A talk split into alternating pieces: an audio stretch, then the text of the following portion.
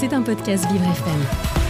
Vivre FM, bon réveil. Bonjour Dimitri Ducrologmo. Bonjour Dominique. Alors dans l'image du jour ce matin, vous évoquez l'inquiétante crise politique au Sénégal. C'est une situation politique très tendue à Dakar. Lundi dernier, les gendarmes ont repoussé avec des gaz lacrymogènes de nombreuses tentatives de rassemblement autour du Parlement et Internet a également été coupé pour enrayer toute autre tentative de regroupement. Alors de nombreuses organisations de défense des droits sénégalaises et internationales ont réprouvé ces restrictions à Internet ainsi que la suspension d'une licence de la chaîne de télévision privée Wolf TV. Elles ont appelé les autorités à se garder d'un usage excessif de la force et de stopper les arrestations arbitraires et les atteintes aux libertés. Human Rights Watch considère le Sénégal comme un modèle de démocratie dans la région, mais elle déplore une réalité aujourd'hui menacée. Mais alors Dimitri, expliquez-nous pourquoi des rassemblements ont lieu, ont lieu au Sénégal, pardon. Eh bien, c'est pour une raison constitutionnelle. Début janvier, le président sénégalais Macky Sall a annoncé vouloir reporter l'élection présidentielle du 25 février. Il déclarait le 3 janvier dernier "J'engagerai un dialogue national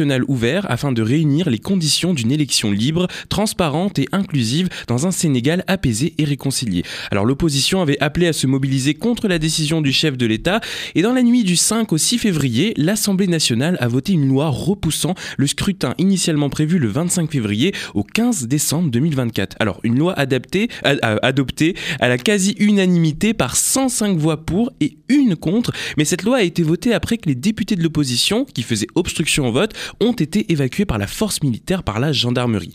Biram Souleye Diop, président du groupe d'opposition Yewi Askanoui, a soutenu lundi dernier qu'en prorogeant ne serait-ce que de 24 heures le mandat du président de la République en place, ils étaient en train de violer la Constitution. Pourquoi? Parce que l'article 103 de la Constitution fixe la durée du mandat du président de la République. Il ne peut pas le réduire, il faut qu'il fasse son temps. Alors s'il ne peut pas le réduire, peut-il l'augmenter?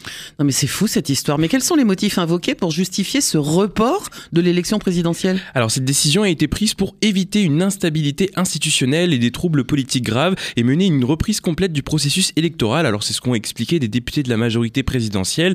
Le report permettrait de tenir compte des réalités du pays, avec notamment la difficulté de tenir une campagne électorale en pleine saison des pluies, entre juillet et novembre, ou encore de grandes fêtes religieuses. C'est la première fois depuis 1963 qu'une présidentielle au suffrage universel direct est reportée au Sénégal.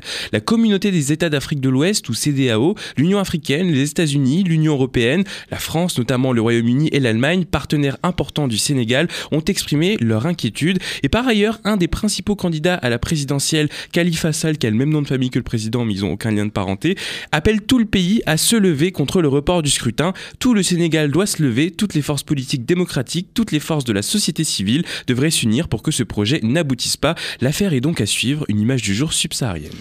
Euh, oui, sous le soleil, l'image du jour, mais en même temps, euh, c'est vraiment inquiétant. Ça veut dire que quelque part, il a envie de rester au pouvoir. En quelque sorte, et c'est surtout inquiétant, c'est que le Sénégal a été connu pour être un pays où il y avait une certaine harmonie euh, politique et d'un coup. Ouais, ouais, ouais, décidément, cette planète est en train de devenir folle dans tous les sens du terme. C'était un podcast Vivre FM. Si vous avez apprécié ce programme, n'hésitez pas à vous abonner.